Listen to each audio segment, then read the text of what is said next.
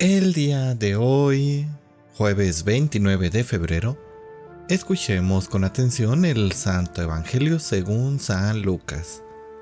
En aquel tiempo Jesús dijo a los fariseos, había un hombre rico que vestía de púrpuras y telas finas, banqueteaba espléndidamente cada día, y un mendigo llamado Lázaro yacía a la entrada de su casa, cubierto de llagas y ansiando llenarse con las obras que caían de la mesa del rico, y hasta los perros se acercaban a lamerle las llagas. Sucedió pues que murió el mendigo y los ángeles lo llevaron al seno de Abraham. Murió también el rico y lo enterraron. Estaba éste en el lugar del castigo, en medio de tormentos, cuando levantó los ojos y vio a lo lejos a Abraham y a Lázaro junto a él. Entonces gritó, Padre Abraham, ten piedad de mí, manda a Lázaro que moje en agua la punta de su dedo y me refresque la lengua, porque me torturan estas llamas. Pero Abraham le contestó, Hijo, recuerda que en tu vida recibiste bienes y Lázaro en cambio males. Por eso él goza ahora del consuelo mientras que tú sufres tormentos. Además, entre ustedes y nosotros se abre un abismo inmenso que nadie puede cruzar, ni hacia allá ni hacia acá.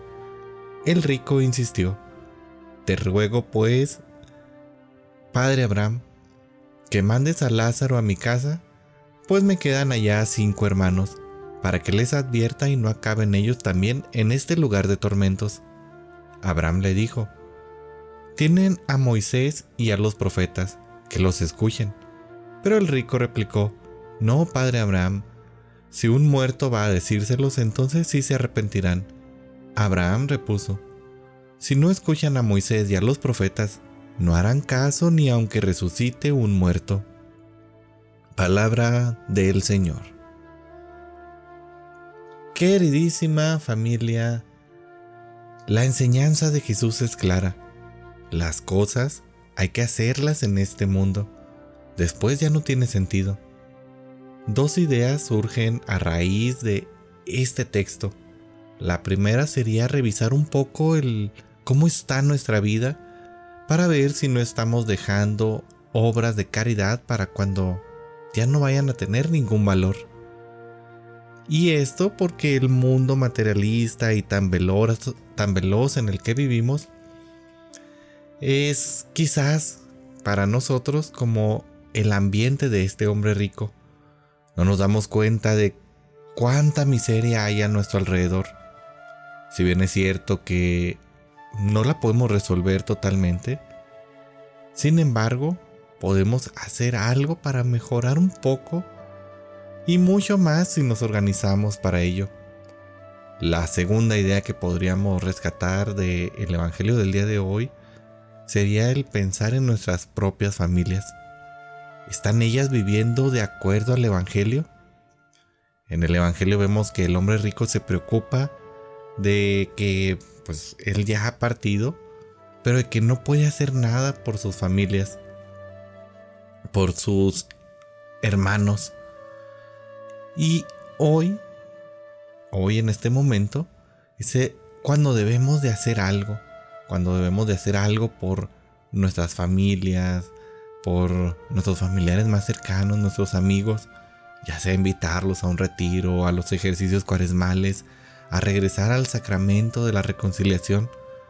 No dejemos que nuestra agitada vida nos haga perder de vista al hermano, pero sobre todo no nos haga perder de vista al más necesitado, pues a veces la acción, incluso la más leve, puede llevar a la salvación de una alma que ya estaba condenada al fuego eterno, que ya estaba condenada a la perdición, hay veces que por nuestra oración, por nuestras actitudes, por la intercesión que hacemos por nuestros hermanos, pueden llegar a salvarse.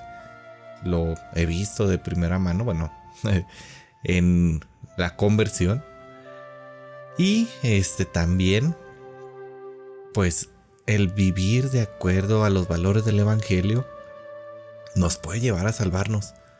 La misericordia de Dios es muy grande, sin embargo, pues no debemos de dejar todo a Dios.